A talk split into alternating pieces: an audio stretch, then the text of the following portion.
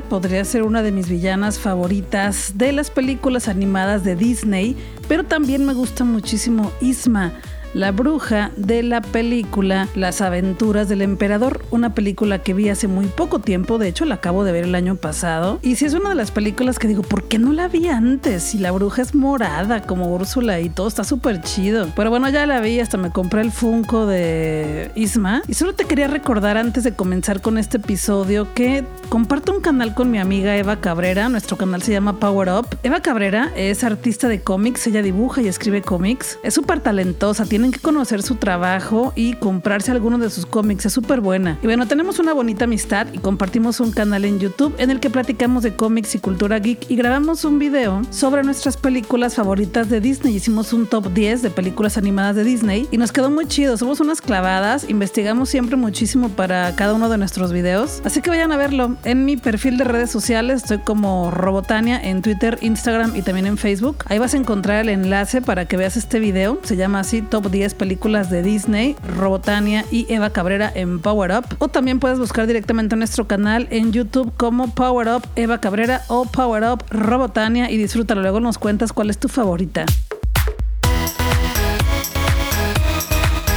Yo soy Robotania, yo soy Tania Ochoa y este es el podcast de Robotania, recomendaciones para disfrutar. Como te decía, estoy en redes sociales como Robotania, por ahí podemos platicar durante toda la semana. Este podcast se produce, se dirige, se graba, se edita, se publica, todo se hace en Guadalajara, Jalisco, México, todo lo hago yo y me encanta hacerlo desde el 2009 y lo puedes escuchar en Spotify, en iTunes, en Google Podcast y en muchísimas plataformas más. Como te dije, pásale a mis perfiles de redes sociales y encuentras los enlaces para que te suscribas en la que más te convenga, en la que más te guste escuchar tus podcasts favoritos y los recibas completamente gratis cada semana en tu teléfono, tableta o en tu computadora. También tengo un canal en YouTube que se llama Robotania y ahí comparto contigo charlas interesantes para que te la pases bien con celebridades y personas muy chidas y también desarrollo temas que tienen que ver con libros, cultura y entretenimiento. Yo genero el contenido, tú disfrútalo y por favor ayúdame a compartirlo, te lo agradezco mucho. En las últimas semanas en Instagram te he estado compartiendo algunas fotografías de juguetes que adornan y acompañan a mis libros aquí en mi biblioteca personal, en mi estudio. Te he compartido fotografías de Heidi, de Astro Boy, de algunos Funcos y al parecer les ha gustado mucho. Entonces se me ocurrió inaugurar una sección en mi canal de YouTube que se llame Museo Robotania. Les contaba el miércoles en la transmisión en vivo en Instagram que muchísimas personas que han venido, bueno, así como que muchísimas, no tantas, pero las personas que han venido a mi casa, pues sí me dicen que el Museo Robotania, y pues sí, sí parece un museo. La verdad es que me gusta mucho la cultura pop, me gusta mucho la cultura geek, me gusta mucho coleccionar esas cositas que tienen que ver con los libros, los cómics o los mangas que me gustan. Y además las tengo organizadas por secciones, por temas, y me gusta que se vea bien porque son cosas que me inspiran para todo el contenido que genero para este podcast y para redes sociales. Y dije, vamos a empezar una sección que se llame así, el Museo Robotania. Así que la voy a empezar en mi canal de YouTube. La siguiente semana subiré el primer video y voy a ir compartiendo con ustedes cada uno de estos rincones en el Museo Robotania, en mi biblioteca personal y el por qué cada una de las piezas que están aquí conmigo son tan especiales.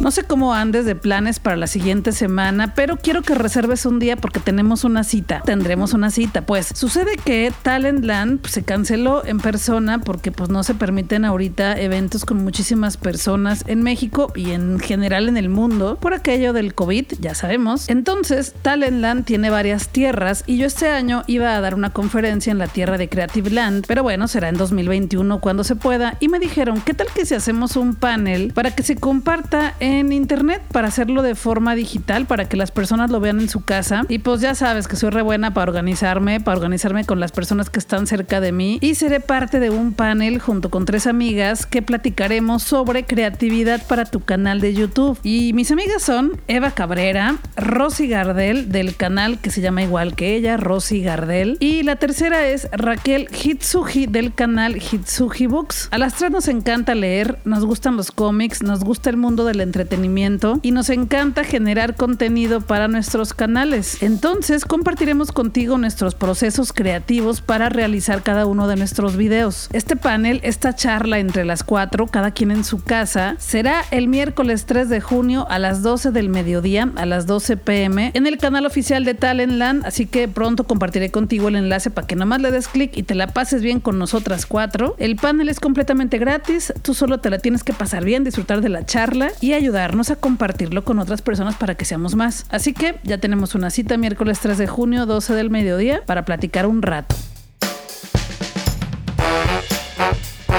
Dieron ganas de platicar con ustedes sobre mi gusto por la lectura, cómo existimos personas en el mundo que nos encanta leer. Y sí, pues leer es una de las cosas que más me gusta en la vida. Leo mientras puedo y todo el tiempo que puedo. Pero soy sincera contigo, en esta cuarentena yo eh, comencé mi aislamiento el 15 de marzo. No he leído tanto como quisiera. Lo primero que pensé en esta pandemia fue, wow, voy a poder leer muchísimo. Pero ¿qué crees? Que para leer y disfrutar de historias, pues también se necesita concentración y un tanto de paz mental. Y pues todos hemos tenido días de preocupación, días más tranquilos, días de angustia, días de estrés. Y por mi experiencia como lectora, creo que para leer se necesita estar despejada de la mente para poder concentrarte en la historia que estás consumiendo. Entonces, pues he estado leyendo cosas en internet muchísimo, pero así decir libros formales solamente he leído dos o tres libros en esta pandemia, o sea, no es tanto la verdad, porque son dos meses y suelo leer muchísimo más en cada mes. De hecho, me pongo una meta por año en leer determinados libros. Eh, hay una plataforma que me gusta mucho para llevar el seguimiento de lo que voy leyendo que se llama Goodreads,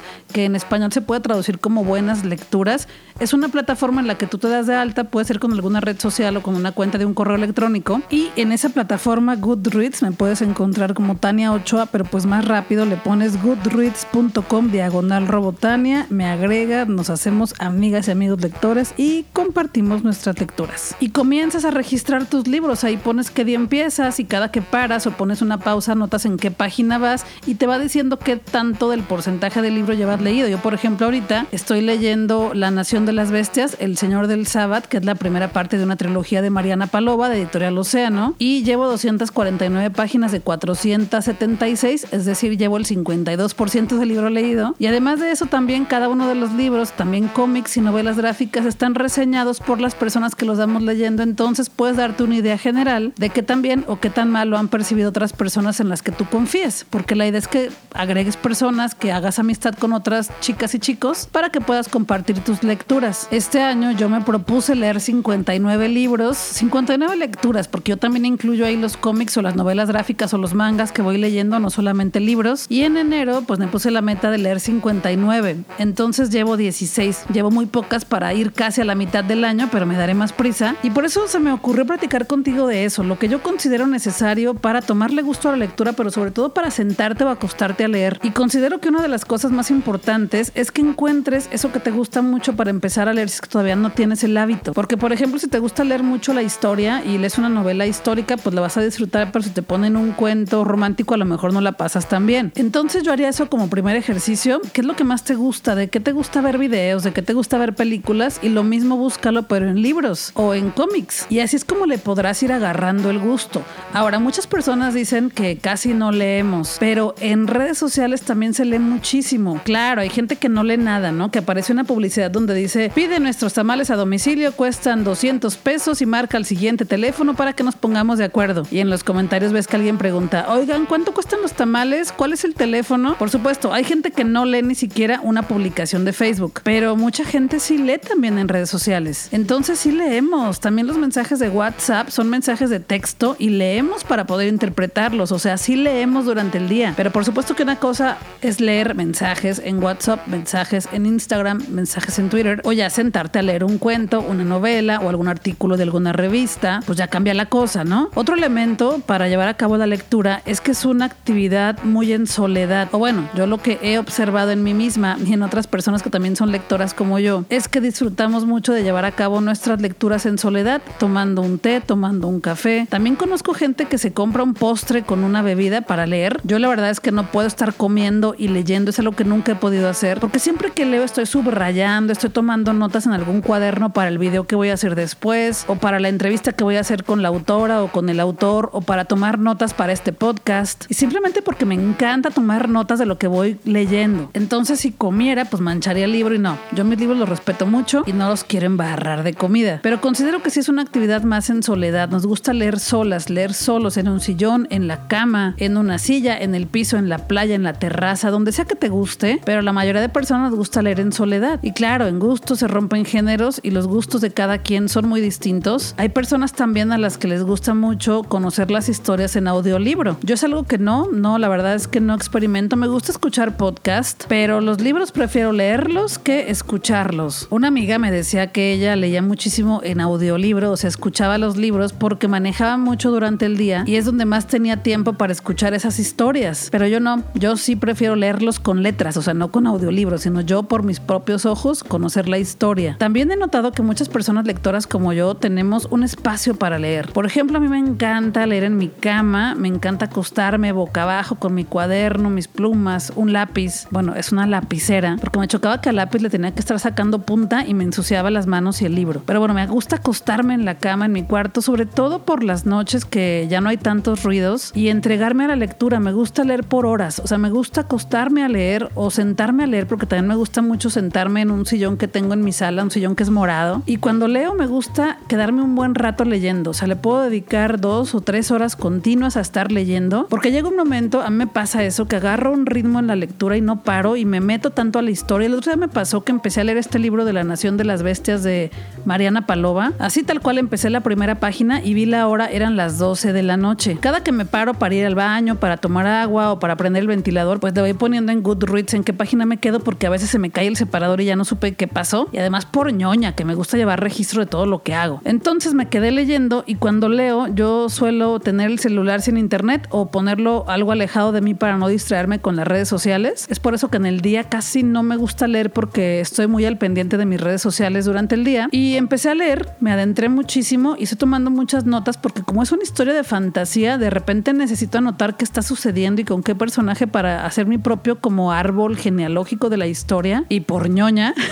Entonces, bueno, la cosa es que cuando menos lo pensé, dije, bueno, ¿y cuánto llevo leyendo? ¿Qué hora será? Tomo mi celular y veo la hora y ya eran las 3 de la mañana. Tenía de 12 a 3 leyendo continuamente no había parado y no lo había sentido y yo creí que habían pasado como 10 minutos. Así se me pasa el tiempo a mí leyendo. Y como te dije, agarro ritmo. Cuando ya empecé a leer hace un capítulo 2, empiezo y ya me voy de corrido y como que agarro un ritmo más rápido. Por eso cuando me pongo a leer me gusta hacerlo por varios minutos, por varias horas. Y sí, no me gusta que me interrumpan. Yo si voy a leer es voy a leer en nadie me interrumpa. Es por eso que en el día casi no puedo porque pues los mensajes comienzan a llegar en el teléfono y tengo que contestarlos. Y durante la noche pues no hay quien me moleste. Pero durante la semana me di cuenta que también leo muchísimos hilos en Twitter. Es algo que no tiene tanto tiempo en Twitter, pero tampoco es como que sea de ayer. Esta estrategia de escribir un texto muy largo, ya ven que en Twitter solamente puedes escribir mensajes de 240 caracteres. Entonces en el mensajito, en la opción cuando estás escribiendo, hay un, hay un icono de un signo de más donde te permite agregar otro texto a esa misma conversación y se va generando un hilo del tema que tú quieras hablar. Hay hilos que yo he leído que son de 20 minutos, 25 minutos, porque te cuentan historias. O sea, hay historias de literatura en hilos, hay historias de suspenso, historias que incluyen videos, que incluyen códigos. Sobre todo hay dos populares que leí otra vez durante la semana, son de 2018, yo me las leí en su momento, pero hace poco las volví a leer, fue como antier, ayer, el jueves, no sé qué.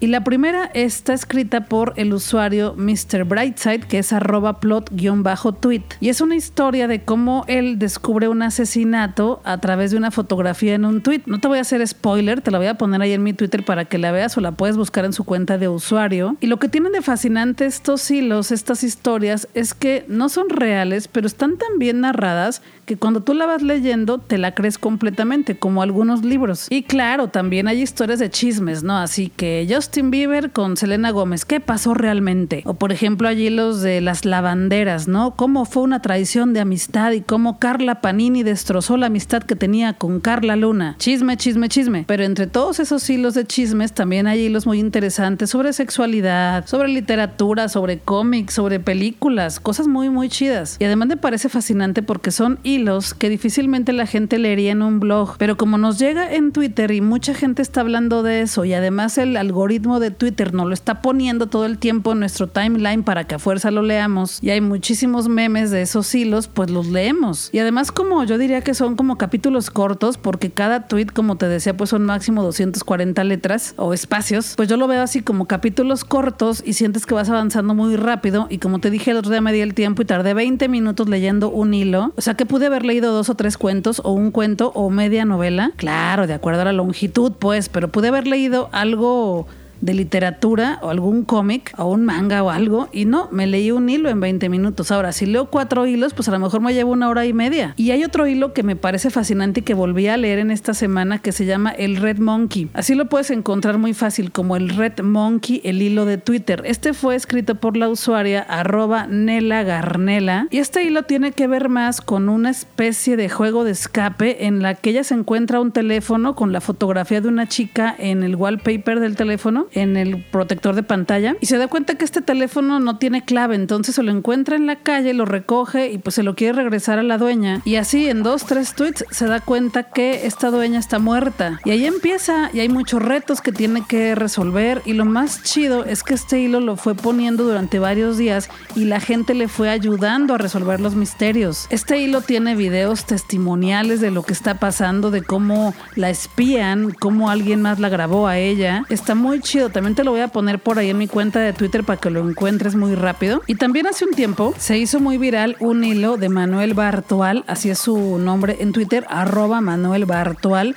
un hilo en el cual contaba cómo alguien lo estaba espiando afuera de su casa. Había fotografías y esto fue durante varios días y de repente dejaba de escribir y nos tenía todos con el nervio así en los ojos y te va narrando el cómo alguien lo está espiando y tú estás viviendo la experiencia junto con él. Ya ahorita pues te encuentras las historias completas en sus cuentas de Twitter y no te voy a decir cuáles son reales y cuáles no, pero en las que no son reales, al final del hilo, después de que leíste, no sé, a lo mejor unos 352 mensajes, pues sí dice, esta es una historia escrita y dirigida por, y te ponen los arrobas de las personas y le dan sus créditos, ¿no? Algunos son incluso como una especie de películas, pero me parece fascinante que son películas en Twitter o cuentos o novelas en Twitter. Me parece increíble, por eso estaba pensando que en Goodreads debería de haber una opción en la que yo pudiera registrar y llevar la cuenta de cuántos hilos he leído en Twitter así de interesantes, que son historias y que a fin de cuentas son lecturas en las cuales he invertido tiempo, me le he pasado bien, he aprendido cosas y pues a fin de cuentas son lecturas que he llevado durante el año. Es una petición Goodreads, debería de haber una opción en la que no solamente lea cómics o lea novelas o lea libros,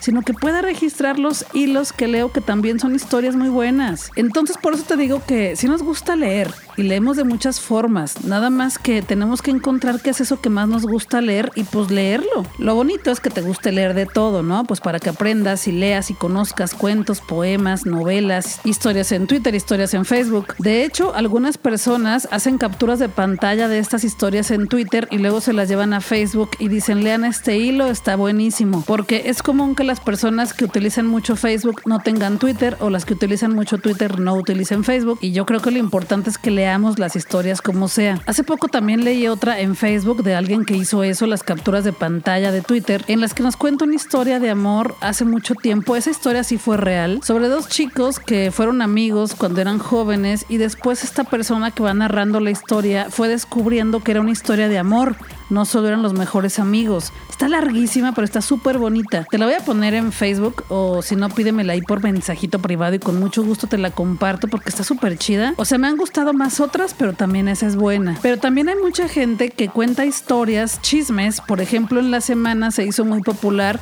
una historia en Twitter de una, de una persona que contaba la historia de su amiga que era una farsante, que es una chica que sube fotografías falsas a su cuenta de Instagram y le llamó Cayetana, porque hay un personaje en la serie de Élite, la serie española donde aparece Dana Paola, hay un personaje que se llama Cayetana, que es eso, es una farsante, todo es falso en su cuenta de Instagram, en su vida, porque es una chica que no cuenta con mucho dinero y pues bueno, está en este colegio de niños ricos y lleva una vida falsa. Entonces hay un chico que empezó a contar esta historia en Twitter y según él cambió el nombre, le puso Cayetana y empezó a contar cómo esta chica ponía puras fotografías de mentira, puras fotografías falsas, que baja de páginas de, de fotografías de publicidad, pone su o se toma fotos en casas que no son de ella, en lugares que no, pues que no le pertenecen, para llevar esa vida falsa en Instagram. Pero yo considero que realmente no le hacía daño a nadie, porque no estaba estafando a gente con esas fotografías, como la de élite. Pero bueno, como te decía, algunas historias son escritas con toda la intención de ser compartidas en Twitter y que se conviertan en viral. Algunas tuvieron la intención y no lo lograron, algunas sí. O están estas otras, como la de esta famosa Cayetana en Twitter, que pues no es una historia de ficción, sino que es realidad. Y que lo que me pareció más fuerte es que hubo, existieron varias personas que encontraron la cuenta de Instagram y la pusieron ahí en Twitter. Y aunque la persona que la contó trató de mantener la identidad desconocida, pues hubo alguien que luego luego dio con la cuenta, la pusieron ahí y se hizo una especie de linchamiento social que no me se me hizo tan chido, porque pues no está chido que te exhiban así, ¿no? Si platican tu caso de forma anónima, pues bueno, no van a saber quién eres, pero como para qué la exhibían. En fin, te encuentras de todo y todo son lecturas. Yo creo que lo importante es leer, disfrutar historias, leer lo que más te guste, porque tu cerebro se va a mantener activo, se va a mantener ocupado, tendrás más agilidad en cuanto platiques algo, tendrás más agilidad para comprender las historias, para comprender los diálogos de las personas que platican contigo todos los días y también podrás comunicar más tus ideas. Leer te trae muchos beneficios y sobre todo tendrás historias en tu mente con las cuales podrás imaginar. Platícame qué te gusta leer a ti, qué hilo te has encontrado en Twitter interesante, qué hilo has encontrado en Facebook que te ha causado mucha gracia, porque también hay gente que cuenta anécdotas personales y pone GIFs en cada uno de los textos y pues son muy divertidas también. O sea, hay de todo y la gente sigue siendo muy creativa en redes sociales, para bien y para mal. Cuéntame qué te gusta leer,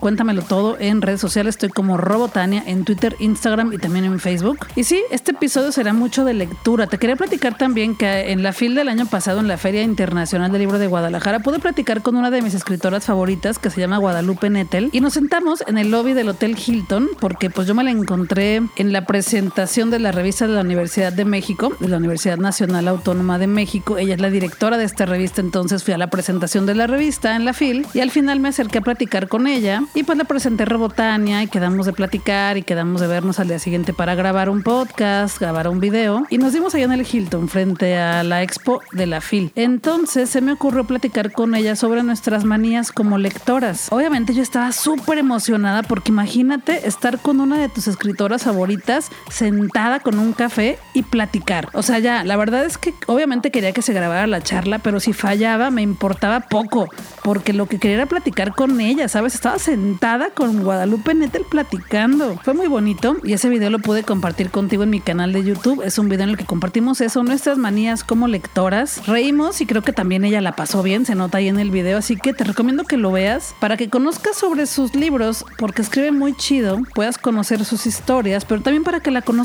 a ella. Y ya de paso, pues te suscribes a mi canal, ¿no?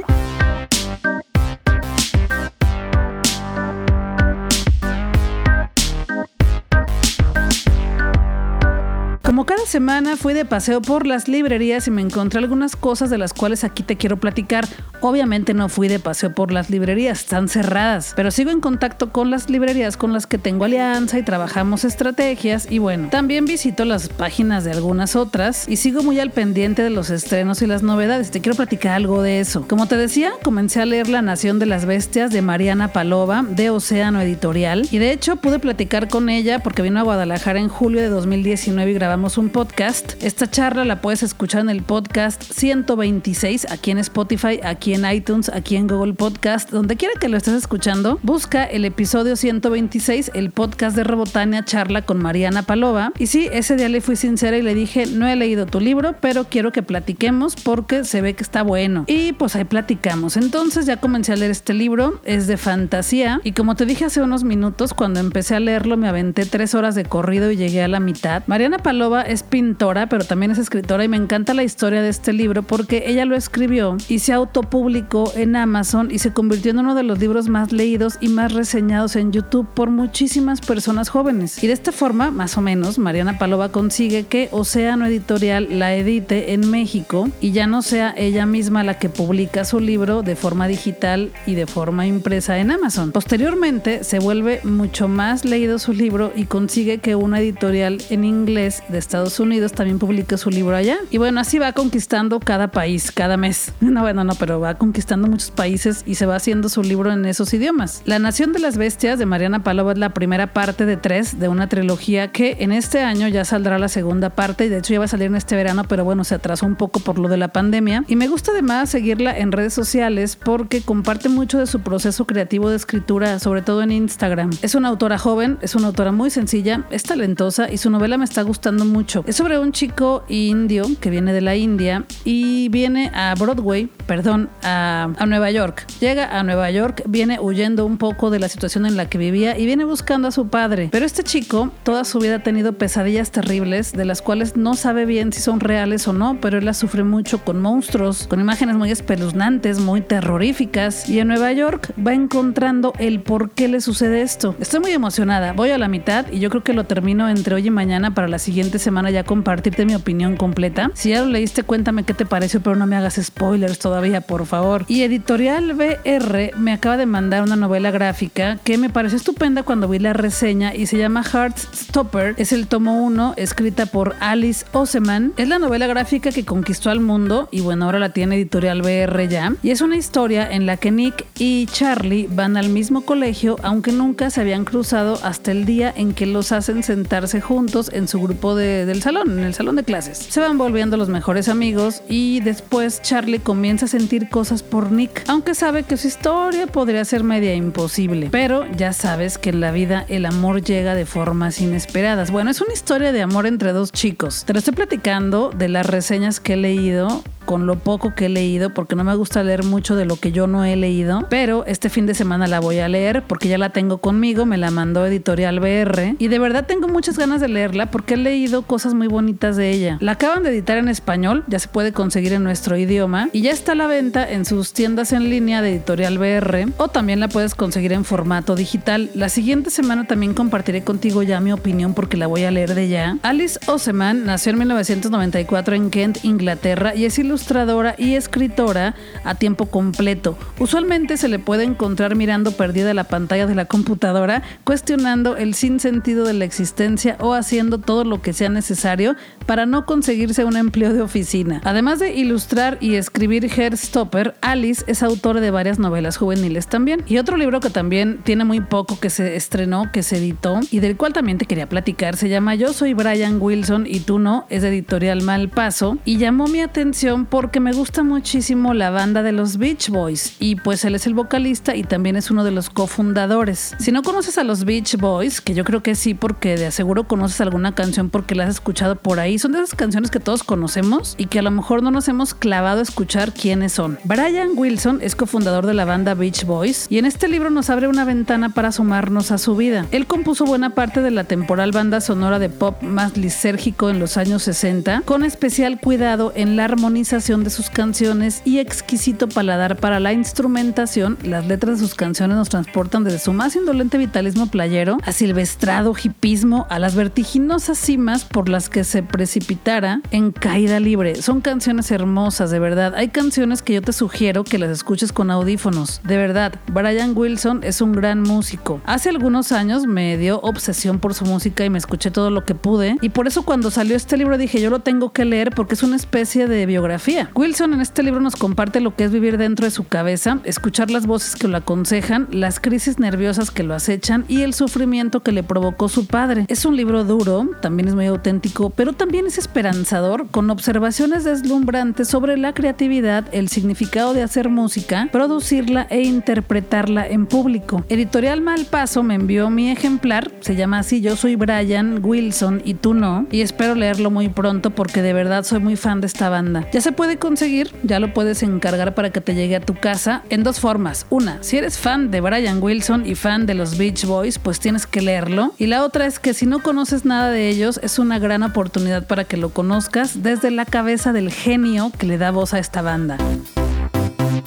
Espero tus comentarios en redes sociales. Yo soy Robotania, yo soy Tania Ochoa y te recuerdo que los miércoles tenemos programa en vivo en Instagram. Me gusta platicar con ustedes ahí todos los miércoles a las 9 de la noche. Y lo maravilloso es que Instagram ya nos permite que se queden ahí los programas grabados. Entonces, si se perdieron los de las semanas pasadas, ahí los pueden ver. Tengo dos. Uno con mi amiga Kika Venadero, que es directora de la red de juventudes diversas en Jalisco y platicamos sobre sexualidad. Y el del miércoles pasado fue de series de televisión, de juguetes de libros, de cómics, de pura cosa de la que me gusta hablar. Pero es lo que me gusta de Instagram, que es como si estuviéramos todos reunidos en alguna sala platicando de lo que nos gusta, de los libros, las series, el cine. Porque leo todos los mensajes y también desarrollo los temas que ustedes me van preguntando y sugiriendo. Está chido el ejercicio, porque es un ejercicio que aunque yo hago un guion y tengo muy claro de qué temas quiero platicar, en ocasiones ustedes me ponen temas y yo voy improvisando con lo que ya tengo y pues lo hacemos y sale chido. Miércoles, 9 de la noche, en Instagram de Robotania. Este podcast podcast es creado, desarrollado, editado, producido, guionado, todo desde Guadalajara, Jalisco, México por Tania Ochoa, Robotania, que soy yo. Te regalo mínimo un podcast cada viernes para que la pases chido. Podemos seguir platicando en redes sociales. Estoy como Robotania en Twitter, Instagram y también en Facebook. Y pues hay que seguir platicando, que es muy bonito platicar. Gracias por llegar hasta aquí. Gracias por escuchar este podcast. Gracias también por recomendarlo con otras personas. Yo soy Robotania. Yo soy Tania Ochoa.